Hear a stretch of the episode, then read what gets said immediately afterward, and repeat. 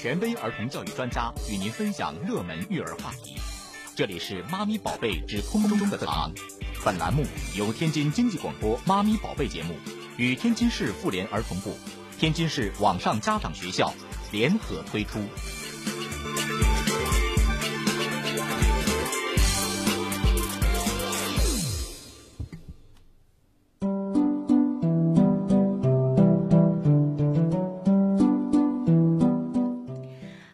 接下来的时间，空中课堂正式开讲。那么今天的直播间呢，除了有小丽姐姐之外呢，还来了两位我们的老朋友。呃，他们呢，大家应该非常熟悉了，但是按照节目惯例，咱们还是来介绍一下吧。呃，来介绍一下第一位姚青姚主任，他是河西区教育中心德育研究室，同时呢，姚主任也是教育部国培专家，天津市德育特级教师。我们欢迎一下姚主任。小丽老师好，各位家长好。嗯，主任晚上好。您好。呃，来介绍一下第二位啊，呃，杨泽宇杨主任，他是天津市视力障碍学校的教师、德育主任，应用心理学学士、教育学硕士，坚信家庭才是孩子最为重要的终身学校，父母与孩子互为镜子，家庭教育是父母和子女共同学习成长的过程。我们欢迎一下杨主任。好，小丽老师好，各位家长朋友好。嗯。欢迎一下两位啊，呃，那今天的直播间呢，我们三位来共同的聊一个非常有趣的话题呀，小欢喜。呃，在刚刚过去的这个暑假呢，有一个电视剧叫做《小欢喜》，在很多的人的这个朋友圈当中，或多或少的都会转发过啊，或者大家在微博热搜当中都会找到过他的身影。嗯，那今天的节目当中呢，我们就一起来聊聊这部电视剧，聊聊这部电视剧背后所反映的中国式的家长。呃，这个剧当中呢，讲到的是高考，但是我们妈咪宝贝节目的这个听众呢，更多的是我们的小学生的家长。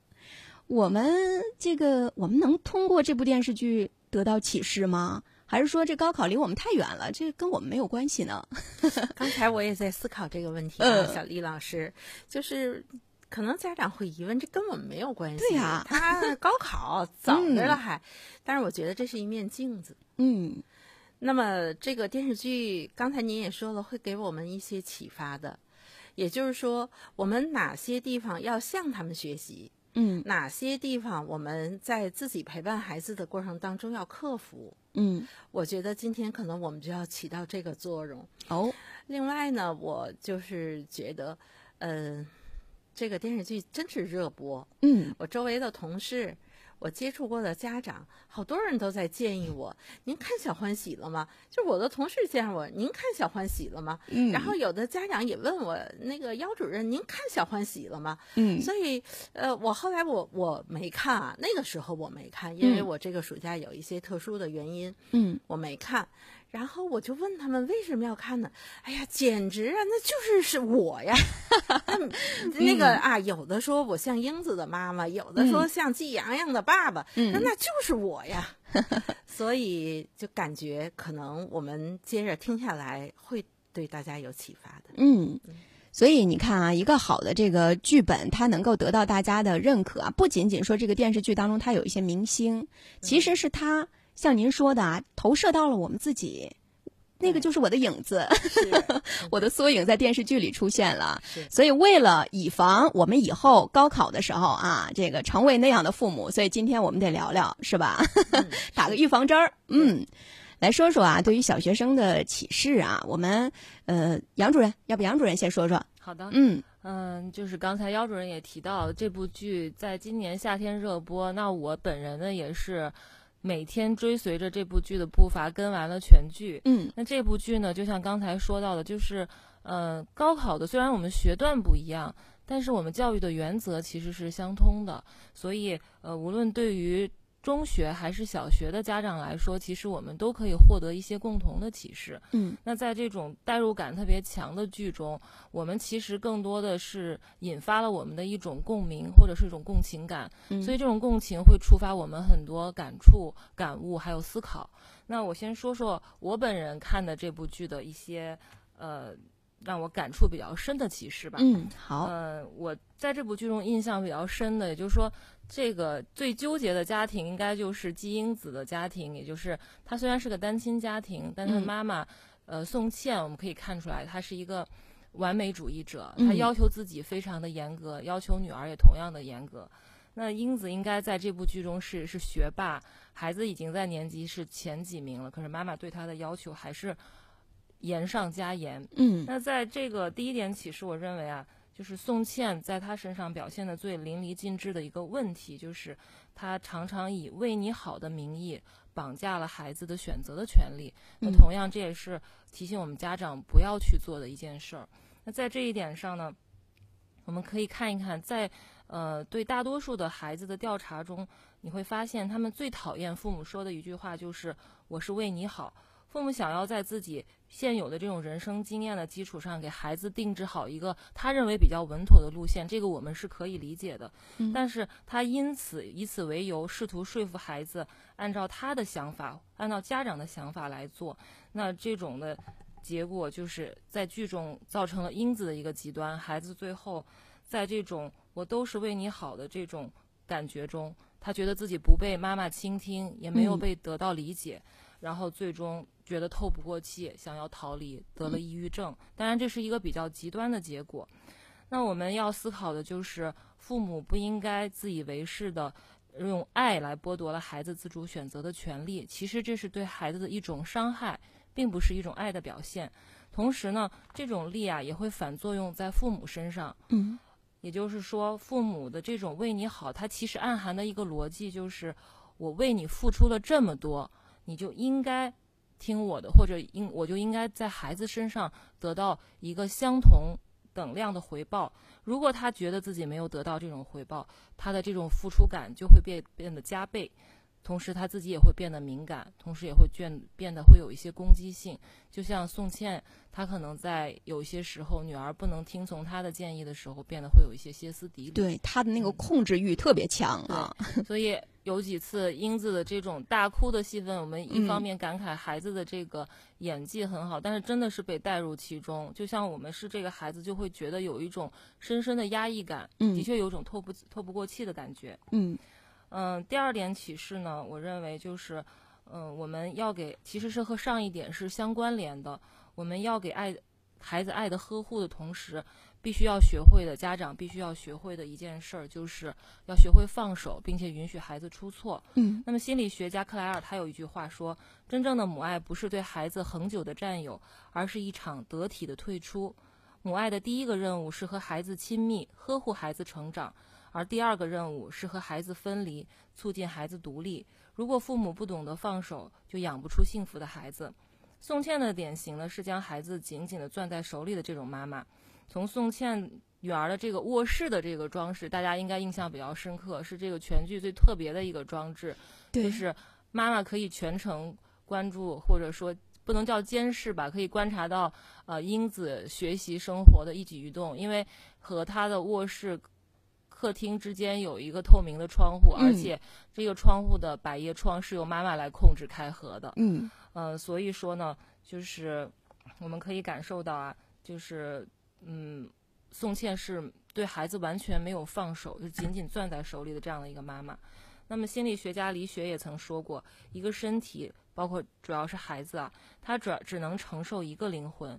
如果父母的控制密不透风，孩子实际上已经精神死亡。所以以过来人的身份替孩子面面俱到的规划安排，生怕他行差踏错，其实无形中就给孩子套上了枷锁，其实偷走了他的快乐。嗯嗯，那我要说的最后一点启示呢，就是也是跟英子相关的，可能我对这个家庭是印象比较深刻的，嗯就是孩子不是我们父母的唯一，那家长也应该要有自己的生活还有事业。那么英子，她的这个妈妈呢，就是典型的只要孩子快乐我就快乐的这样的一个妈妈。我们应该都有一场这个戏份印象比较深刻，就是英子的妈妈呢。决定要陪他看一场这个零零七的电影。其实嗯英子在之前已经偷偷和同学看过了，但是呢，她还是和妈妈一起看了。可是看的过程中，在讨论剧情的时候不小心露馅儿了。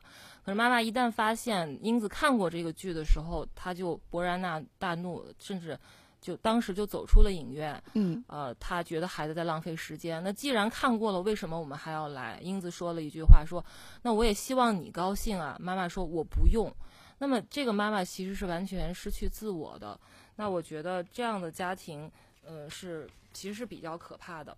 所以我们应该把这种孩子快乐我就快乐的逻辑改成孩子快乐我也要快乐。那么家长不应该把这个子女作为生活的唯一圆心，应该有自己的空间，还有生活和事业。嗯，那这是我这个关于英子这个家庭比较呃感触比较深的三点启示，呃嗯，和各位家长还有小丽老师来一起分享。我觉得杨主任说的特别的透彻啊，就针对这一个家庭啊，呃，那接下来我觉得姚主任您也不不甘示弱吧，也得来说说。啊，是是是，我确实也想说说，但是嗯呢，我跟杨主任不太一样，我是属于恶补，哦，就是接到这个任务之后，因为我对这个电视剧，只是大家哦知道大家都喜欢，嗯大家也在建议我去看，但是没有时间呢，而且也没有这个条件。呃，接到这任务之后，我不能什么都不知道啊，所以我就恶补了一下。嗯 恶补了一方面呢，我就抓紧时间看看那个那个几秒、几分钟、几分钟的那小片段哎，对了，嗯小片段。然后呢，又看看大家的评论，又看了，主要是我把剧情都嗯大概齐的看了一下。哎，我确实也有一些想法，我觉得也想和这个我们广播前的家长啊，和小丽老师和我们泽宇主任分享一下。我觉得第一个启示啊，就是家长的教育方式要与孩子的气质类型和性格特点相匹配。嗯就这一点儿，我觉得特别重要。也就是说，孩子不一样，我们的方法、教育方式就不能一样了。呃，像我们从教育学这个角度讲，要因材施教，对吧？嗯所以呢，他现在呢就是有一个问题，比如说，你看方一凡的妈妈，呃，她也会特别着急，因为方一凡不好好学习，可能嗯学习成绩不好，她跟方一凡着急，她也会吼他。但是呢，好像方一凡自己是能够化解的对妈妈的这种行为，而英子就不是，嗯，对吗？对英子就比较敏感，对，是吧？他慢慢的把这些妈妈曾经说过的话都放在心里了。对了嗯和妈妈的这个相处感觉也比较客气。嗯嗯，然后呢，他不仅放在心里了，而且还是一个又一个的结儿。嗯然后呢，这个结儿呢是越来越大，越来越大，它是属于这种情况。我觉得这问题出在哪儿？就是孩子的气质类型不一样，所以你妈妈的教养方式是一样的，就导致了他的后果是不同的。人家方依然，人家说完了之后，方方方一凡他之后、他自己蛮想得开，对吧？对。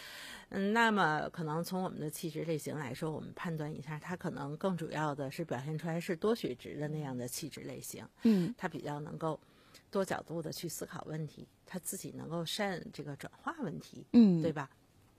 那主任，比如说您说的这气质类型，咱们家长想了解一下，是我们上网查一下就可以根据 孩子的这个情况来对照了吗？呃这个不，这嗯气质类型它有一个量表，嗯有一个量表。然后呢，人啊不是这个人的气质类型是四类：多血质、胆汁质、粘液质、抑郁质。但是人都不是孤立的嗯某某某一种。可能呢是多个的混合，嗯但是其中一种呢表现的比较突出。他一般人是这样的，嗯没有说单一的，这人就是多血质，这人就是胆汁质，不是这样的。呃，这个多血质呢，就是表现的比较灵活；嗯胆汁质呢，就是比较急躁、暴哦躁，点火嗯就着。嗯这就是咱用这个最通俗的语言啊。然后呢，粘液质呢，可能一边一般表现的就是干什么事儿比较慢嗯啊，可能接受的也慢。嗯然后呢，抑郁值呢，就是特别深刻的那种内心的体验，就是嗯这样的。所以家长也得学会呃分析和判断，就是简单的分析和判断。但是呢，就是这个呢，我觉得呃自己还不要那个。太刻意呃、哎，对，不要太刻意，嗯因为毕竟他得经过你科学的一个这个呃量表的一个评价，嗯呃，还有一个呢，这个其实气质类型还伴随着人的这个性格特点。那么呢，他这个性格呢是后天可以这个通过环境和教育发生变化的，嗯呃不能完全固定。就是这些东西不能完全固定。所以在他成长的过程当中，他可能哎也因为一件事儿就发生了变化，对这都没准儿是吧？但是嗯气质类型是对于一个人来说是相对稳定的。嗯啊，它是这样的一个过程，所以呢，这就告诉我们自己得学会一下这个简单的分析和判断。嗯其实我们是看得出来的，对吧？简单的分析判断，这样呢来选择一下方式方。反正这个，因为我从事教育工作三十多年了，三十六年了，反正最怕的就是这样的胆汁直的家长碰上了。遇上了胆汁质的孩子，就是这样的 童文杰可能算是胆汁质的妈妈，嗯，还好遇到了多血质的儿子。哎嗯，还嗯好。对了，所以就化解了。哎，嗯，对了，就嗯化解了。这是第一个给我们的启示啊。嗯第二给我们启示，我觉得这还是啊你看，刚才杨主任主要说的是英子他们家，我这主要说的是方一凡他们家，嗯也是发生在方一凡他们家，就是方一凡的妈妈呀，为儿子啊这成绩呀。特别担忧，考不上大学怎么办呢？是吧？对。然后你看这爸爸是怎么劝这妈妈的？看孩子要竖着看，不要横着看。那孩子跟其他孩子比较，看到的都是缺点。你横着看，不就是跟别人比吗？嗯对吧？都是缺点。你竖着看，这就是我们老师有时候就建议你得跟自己比，对吧？竖着看，你拿一次跟上一次比，就会看到孩子的进步。嗯哎，所以你看这爸爸也特别有智慧哈没，特别这非常有哲理。我觉得这一条对我们每一位家长就太具有启发性了。那多少家长，比如说孩子考试回来，妈妈妈妈，我这次考九十八分，那妈妈非得问谁谁谁考多少分儿啊？那谁谁肯定是跟孩子旗鼓相当那位，对然后孩子马上还考一百分儿啊，对呀。然后呢，孩子可能如果恰好那个考的是九十六分，他会很洋气，他嗯考多少分儿？如果就像杨主任说，人家那个孩子考一百分儿，你看这孩子肯定像泄了气的皮球，嗯呃，对孩子又是一次打击和伤害，对吧？因此呢，就这一条，我觉得对我们特具启发性。这就是好多家长说：“哎呀，这就说的就是我，呃，我就经常犯这样的错误，嗯，是吧？”所以得竖着看啊。对，嗯这个得竖着看。然后呢，我觉得还有一点启发啊，呃，现在啊，这个小孩儿啊还小，所以呢，爸爸妈妈有时候处理起来比较简单。比较强硬，比较生硬啊，就像那英子妈妈一样，就是特别生硬。有时候那个方一凡的妈妈也比较生硬，嗯大家看到了吧？对高三的孩子怎么样？对吗？嗯，你看到了英子是怎么个反应了？不太管用啊。哎，就是，所以这给我们的提示是什么？就是家长和孩子之间要平等，嗯我们家长要尊重孩子。现在小学还真来得及，我们家里就形成一种这个民主啊、和谐呀、互相尊重的这种氛围。嗯这种氛围。您看这个呃也是有一个例子哈，平等怎么叫平等呢？父母做错了就应该勇于承认、勇于道歉，对吧？比如这个季胜利打了儿子之后，意识到自己的问题了，然后他就向儿子道歉了。嗯那么他向儿子道歉了，洋洋虽然当时没说什么，可是他那个表情就告诉我们，父子间的隔阂就消失了，是吧？嗯所以父母呢，在特别着急的时候，你可能做出了特别极端的举动，但是呢，你过后，当你反思自己的教育行为，哎，你发现，哎呀，我其实做的不太好的时候，哎，可以跟孩子，呃在这个道个歉，缓和一下，嗯。平静下来，再沟通一下，这就是一个彼此尊重和平等的表现。嗯我觉得这三条是给我的启发比较大的。嗯嗯，两位主任，呃，每个人都说了自己对这个电视剧的一些看法跟见解啊。其实我们每个人观剧的角度不同，所以每个人的看法跟观点都是不一样的啊。呃，每个人都代表着自己，但是呢，我们好像又能从别人说的话当中，哎，借鉴到一些好的方式啊。嗯、其实刚才两位主任说到的，我觉得现在在我脑海中回荡起来的就是姚主任说的这个竖着看啊。其实我觉得这是好多这个，尤其是。呃，越往这个年级高的时候啊，这家长越在意的一个东西啊，就是这个成绩啊。嗯所以呢，嗯，竖着看，这是好多家长要告诉自己、告诉自己、不断告诉自己的一个这个信念啊！而且呢，在这个过程当中，两位主任也传递给我们了，一定要平等做朋友啊，给孩子一些适当的一些空间、一些自由啊，让他能够把自己的那些小兴趣啊、小爱好啊，通过一个小窗口来释放一下。因为他在生活当中，你说他每天学习，他也有他自己的压力，他也有他自己的小烦恼，所以我们需要给他。适当的放手一下，不要像这个呃电视剧当中这个妈妈宋茜那样控制的太紧了，那样不太好。好，我们看看时间呢，接下来的时间进一小段的广告之后呢，继续的回到节目当中。那稍后的时间呢，将会开启我们的这个专家问答的时间啊，大家有问题赶紧打进直播间的三部热线电话来咨询一下。广告之后我们继续回来。那接下来呢，来接通一下大家的电话啊，大家，呃，可以聊聊自己在《小欢喜》这部剧当中的一些观点跟看法，也可以说说您在生活当中教育孩子的一些烦恼。我们请两位专家给您支支招。来，有请第一位家长。哎，你好，一四五七这位家长您好。哎，你好，是您电话。嗯，我已经听到他说歪了，是吧？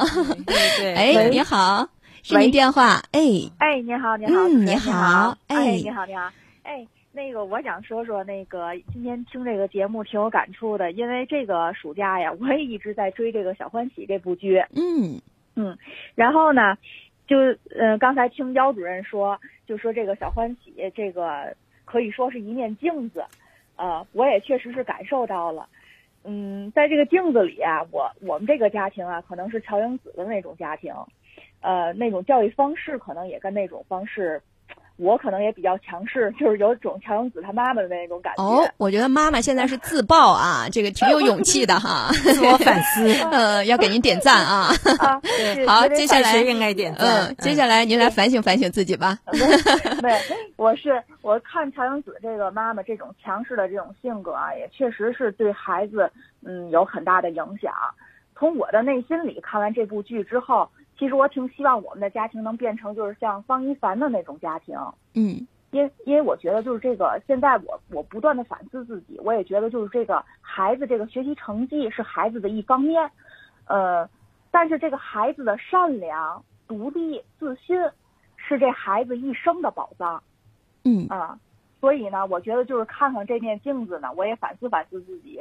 我也是觉得，可能在未来的亲子关系中呢，我要学会学着，就像那个主任他们说的，学着放手，然后学着和孩子互相学习，然后呢，这个一起保持这种乐观向上的心态。我想，可能以后是对，呃，是对孩子、对整个家庭都是一个良好发展的一个前景。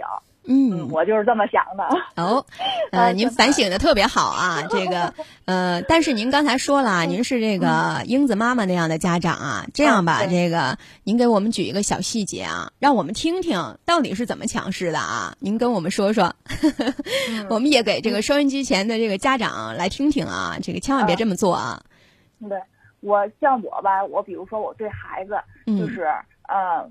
我对孩子就是我自己总感觉我对孩子没有要求，就是我不要求你怎么怎么样，就是呃那什么。但是实际上，孩子但凡有一点错误，我会一个劲儿的要求你承认这件事儿你错了，嗯，你必须要承认你这件事儿错了。可能这个错误无伤大雅，比如说学习。可能写作业写的慢了一点了，就在旁边不停的说他，你看你这个时间都浪费了，你都怎么怎么样了？因为孩子他是小学生嘛，他可能和那个就是像乔英子他们那种大一点的学生，他那个学习习惯不太一样。嗯，但是他但凡出现了一点这种问题，我就在旁边不停的指责他。嗯，这时候妈妈就冲上去了啊，然后揪住那些小细节啊。对对对，这样也就是特别暴躁。嗯，这样，这位妈妈，呃，这个您刚才说了啊，您说您得改正，但是我觉得啊，这改正真的是挺难的啊。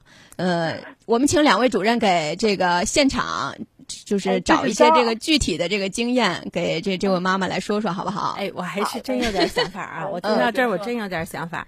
那个，这位妈妈啊，首先第一啊，要注意教育的一致性。嗯，您看，您刚才说了，我没有要求。嗯，但是呢，您又有要求。嗯这就叫教育的不一致性。嗯这种不一致性啊，你就导致的是孩子就不明白了。我本来我妈妈对我没有要求，她就会有自己的要求，嗯对吧？就会有自己的要求，而她自己的那种要求呢，恰恰可能又阻碍了她的成长。嗯对吧？恰恰又阻碍他的成长。这个时候，您又发现了他自己去管理自己的时候，会阻碍他的成长。好，您又有要求了，这就叫教育的不一致性，就是这样最容易就是耽误孩子。嗯所以怎么办呢？比如说刚才您举的这个例子，就是孩子磨蹭，对吧？小学生嘛，你要一定要养成良好的学习习惯。呃，零到这个六到十二岁的孩子，培养良好的学习习惯，这是家庭教育的重要任务之一。嗯那么怎么做才叫保持一致性呢？首先，第一就是您，呃，这点儿我觉得您不用回避啊，就是您期待着要把我的孩子培养成一个什么样的人，嗯脑子要清楚。那么这样的人，他日常生活当中应该养成哪些好的习惯？您应该明白，自己要梳理清楚。然后呢，您要帮助他去养成，这实际上是家长的重要的家庭教育的责任。这样，并不是说我跟孩子说我对你没有要求，就是呃，好像您是一个非常宽容、非常大度的父母。我觉得不是这么一个概念。嗯你这样有时候反而倒耽误了孩子了。所以呢，你要有一个规划。接下来就是我怎么帮他养成。就拿就拿您说，这孩子写作业特别慢。经常会发生这样的情况。好了，我知道我儿子可能会这样，在他写作业之前，您用一下激励性的语言。哎，昨天你写作业又快又好，精神又集中，妈妈相信你今天肯定比昨天还好。你想，您这孩子是几年级？嗯，三年级现在。啊，对你三嗯年级大点儿的孩子，不就九十岁的孩子吗？对吧？对你这样去激励他，去鼓励他，好，这孩子那肯定是特别高兴，他就用、他就是这个呃，在一种特别愉悦的心情下去完成他的作业。您做一个比较，您现在就现场，您想一想，他写的、本来写的特别慢，然后他愉悦了他写快了。嗯。他写的特别慢，你说我我没要求，然后他写的特别慢，您说他了，他生气了，嗯。哪样效果好，对吧？我觉得，所以这个是我的，哎，就是听您讲到这儿啊，给您提的一个建议，嗯，就是一定要注意您教育想法和教育行为的一致性。嗯。嗯嗯这个真的是是太重要了。刚才这个姚主任说的这个，我觉得您说的太好了，真的是好多家长就是这样啊。我对你表面上没有要求，但是我的心里要求高着呢。是这样，对对。你没有达到，我就要说你，我就要就是暴躁，我就要控制，怎么怎么样啊？真的是啊。呃，那我们看看杨主任有没有什么需要补充的呢？呃我觉得刚才姚主任说的这一点，我觉得很有感触，就嗯是我们把事后的这种指责，嗯可能家长有一种预设，只把它改在这个事前的一种干预，嗯可能这个事情就会发生一个改变。然后呢，另外我觉得家长也还是刚才我们说的这个放手，也给孩子一些这个犯错和成长的空间。他呢，既然刚才姚主任说了，既然我们的规划和我们的行为。家长已经规划好了，已经保持一致性了。那给孩子一个让他去成长和变化的一个时间，我们不用操之过急。那在这种行为下呢，孩子他慢慢的在家长的激励下，可能就会发生一个行为的变化，变成一个稳定的习惯，嗯对于他终身都会受益。嗯。哎，杨主任说到这儿，我又想到了一位教育家啊，杨主任是不是那个卢梭写的《埃米尔》对吧？卢梭是一位著名的那个教育家，嗯。然后呢，他写的一本特别著名的这个呃教育儿童的那个儿童专著，就叫《埃米尔》。埃米尔是一个小孩儿，嗯。然后呢，他这里边啊就强调一个自然法则，哎，差不多就是这么大点儿的孩子，对对吧？自然法则，自然法则是什么意思呢？就是有一些事情啊，你就得让他自己去尝试。嗯，我就印象特别深，我们学那个埃米尔字，学卢梭这个教育思想的时候，然后呢，学这心理学理论的时候，我们老师就举了一个例子，就是说，这个孩子，比如说啊，你说过两天咱们现在立秋了，白露了，然后您刚才播报二十四度，对吗？是明天是后天就二十四度了。你看，因为咱们这前两天特别炎热，所以小孩就没有这种生活经验啊。他觉得我太热了，我不要穿衣服，我穿衣服太热了，因为他没有这种经验，对吗？好了，要是按卢梭的自然法则，就是他不是不穿吗？你就动他一下。对你给他冻感冒了，然后他就明白了哦。我们北方，我们天津的气候特点就是这样的。嗯一到立秋，可能一场秋雨之后，温度就急剧下降。好了，我们就进入到了初秋。你就让他自己去体会一下。所以呢，有时候我们也建议家长啊，就是不是那个原则性的，会出现生命危险的，对对吧？你看前两天，比如有溺水的孩子，那你必须得制止制止他。你告诉他，你不能到河边儿啊，是海边儿啊，对吧？你要注意自己的安全，不是那样的，你就可以让他自己去试一试。嗯因为有的孩子啊，他自己试了，对，他才能够就是感觉就是有一些南墙，就是还是孩子自己去撞了之后，他自然就知道了。家长说一千遍一万遍，不如他自己亲自哎撞一回南墙。嗯，对，而且他也不见得就是说一定会做的不好，是他也有可能比我们想象中做的哎好。对是嗯，这是极有可能发生的嗯。这就是杨主任刚才一直嗯呃那个强调的，要放手，嗯，不要绑架。对好是吧，这两位主任真的说的都是满满的干货啊！我觉得这样您回去实践一下这位妈妈，然后如果说这个不成功的话，咱们这个回头在节目当中来找两位主任，好吧？好，我们欢迎。嗯肯定会成功的。好谢谢两位主任，也谢谢谢这位妈妈，希望哎您谢谢您，嗯继续陪宝贝嗯，拜拜嗯。再见。哎。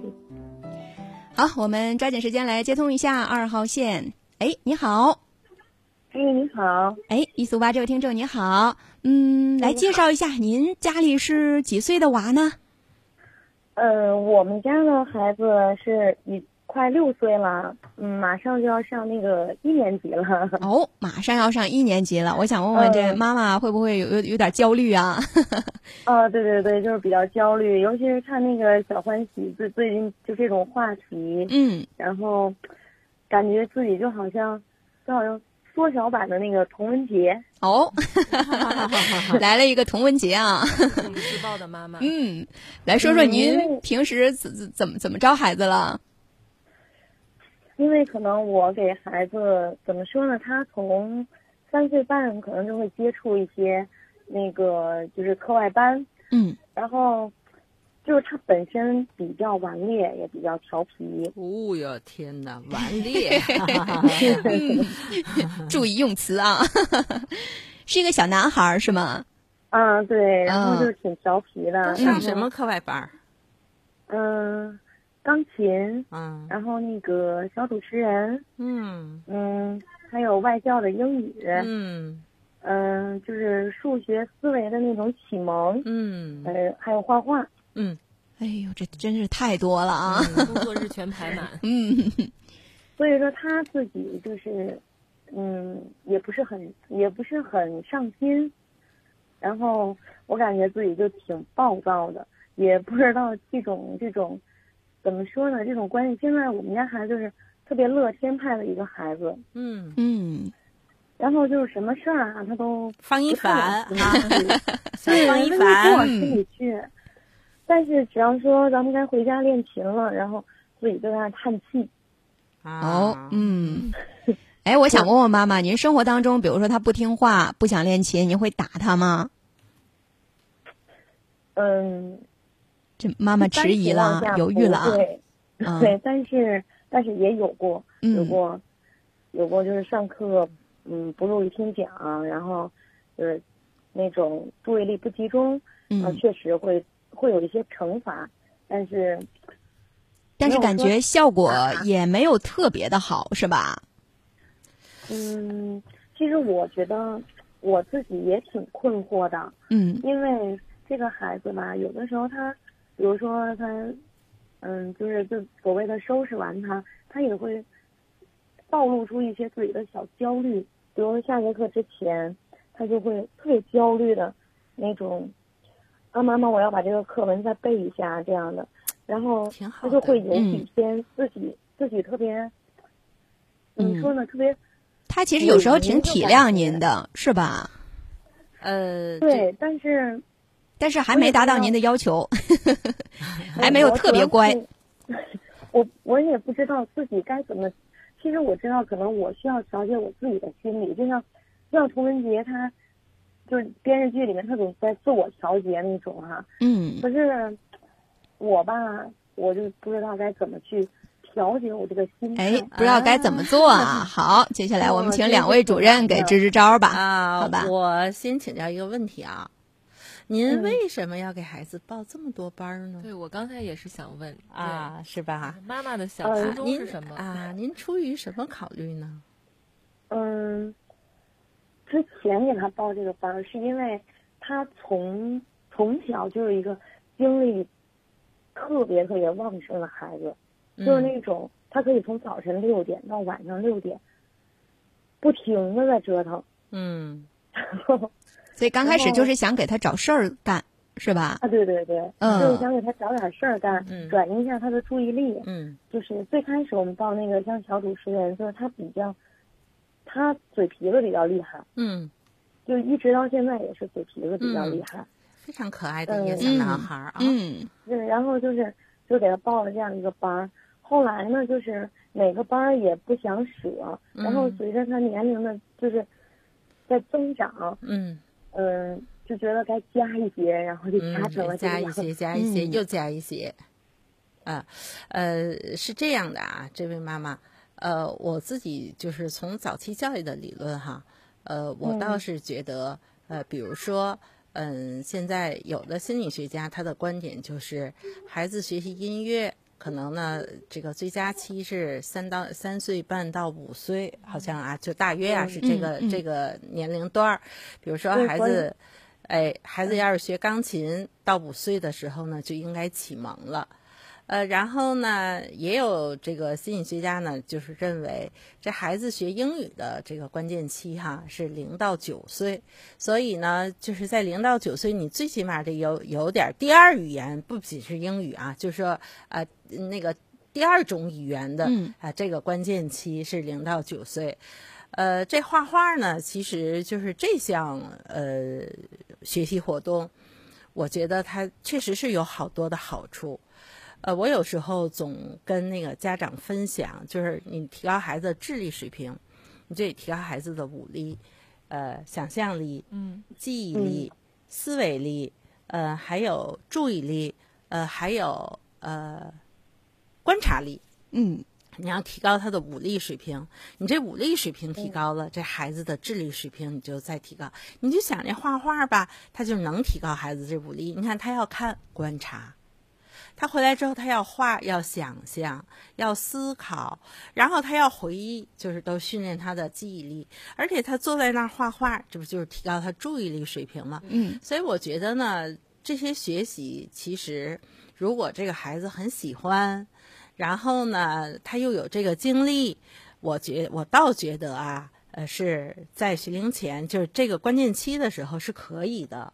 我倒是这么认为啊，您这个安排和选择，但是如果呃我们在陪伴孩子的过程当中，激发了孩子的兴趣，能够体谅孩子，比如他毕竟五岁，他坐那弹钢琴，然后他练习那个枯燥的那些指法，然后你要天天都要练，呃我们要体谅他，而且呢，能够用一个比较好的方式。我就记得，呃，我的同事这说话大概得有三十年前了。嗯三十年前，我的同事的孩子学弹钢琴，是个男孩儿，他就不好好弹。然后呢，我的同事手里拿一把小尺子、小戒尺，你不好好弹，啪打孩子手背一下；你不好好弹，啪打孩子手背一下。有时候他暴躁的，他把孩子小手背都打红了，甚至都微微的打肿了。嗯最后的结果就是孩子不弹了，就是这么一个结果，对吧？但是您要是采用这种方式，我就不支持。如果要是激发孩子的兴趣，培养孩子的这个，你看他这个弹琴啊，这个自己的音乐素养全面发展，我觉得是可以的。但是您还要注意一点，孩子零到七岁平衡能力发展的关键期，零到九岁运动能力发展的关键期，不能剥夺了孩子的。哎，对了，哎，运动能力的培养您不能剥夺。我自己觉得是啊这样的，所以呢，在这儿隐含着，我觉得也给您一个提示，就是你要考虑如何激励孩子爱上这些学习，嗯，让他发自内心的喜欢，对，嗯是，嗯，好，这是姚主任的建议啊，咱们接下来听听呃杨主任，嗯，我倒是觉得，就是刚才为什么想。跟姚主任问一样的问题，妈妈出于一个什么样的初衷？嗯啊，可能还是孩子的精力比较旺盛，说明他有这样的这个好奇心啊，他的这个行动力还是呃比较好的。那我觉得这个广泛的撒网，就是在孩子六岁这样的一个启蒙的阶段，让他广泛的去。发现自己的兴趣可能更为重要。那妈妈这种广泛撒网的行为，我觉得其实就是让孩子通过接触、体验去发现自己兴趣的一个过程。但是我觉得这个面可以慢慢的收窄。如果孩子真的在某一方面很有兴趣，然后也比较有发展的天赋，那我觉得家长可以缩小一个一些点位，然后集中的来进行培养，可能。呃，那个时候就要更讲求他的这个持久力，他的这个对这个行为、这个兴趣爱好的坚持，嗯，可能这样子会更好一些，嗯。呃，这位妈妈，其实我觉得两位主任的建议非常明确啊，因为小朋友现在其实还小啊，他未来的人生路真的是太长了，所以我觉得您现在您自我反省，说自己是童文杰啊，我觉得您现在调整完全是来得及的。呃，还有一个啊，我想跟那个妈妈说一下，孩子是不到六岁，对吗？不到对，马上六岁了，呃，马上就六岁了啊。那么这个年龄阶段的孩子，您都要注意什么啊？家庭教育的这个，在家庭教育当中，除了刚才那些之外，您还要注意：第一，带领孩子去感知家乡和这个祖国的美好。你看，中秋节就要到了，十一就要到了，对吧？我觉得这个要注意对孩子进行这个爱国主义的教育。还有呢，第二呢，你要注意引导孩子关心、尊重他人，得学会交往。嗯啊，这个也不能忽视啊。对，我们也倒是挺注意的啊。对，他就是现在怎么说呢？他的交际能力啊，跟小朋友的相处啊，跟老师的相处都都挺好的。就包括您说带他出去玩啊什么的。其实我觉得，呃，我就是整个暑假他。就没有给他有任何的这个这个这个学习，就一直在陪他玩儿。嗯，但是就是一上学了嘛，他也调整不过来。嗯，这个还是需要一个过程啊，因为孩子真的他还小，他的这个自我控制能力啊，他的规划能力真的是需要慢慢建立的。所以我觉得您呢，更多的是放下心来，呃，耐心的。呃，跟他去交流，跟他去沟通。我觉得您家宝贝啊是一个非常聪明的孩子，他完全有能能力去掌控这一切，好吧？好的，好的，谢谢。好嘞，谢谢您今天参与节目互动，我们再见啦。哎，再见。好，那看看时间呢？以上就是今天妈咪宝贝节目的全部内容了。再次感谢姚主任和杨主任做客直播间，希望下次呃有时间的话，两位能给我们带来更多的干货。谢谢两位，再见。谢谢小丽老师，再见。嗯，再见，再见。嗯，再见，再见，各位家长再见。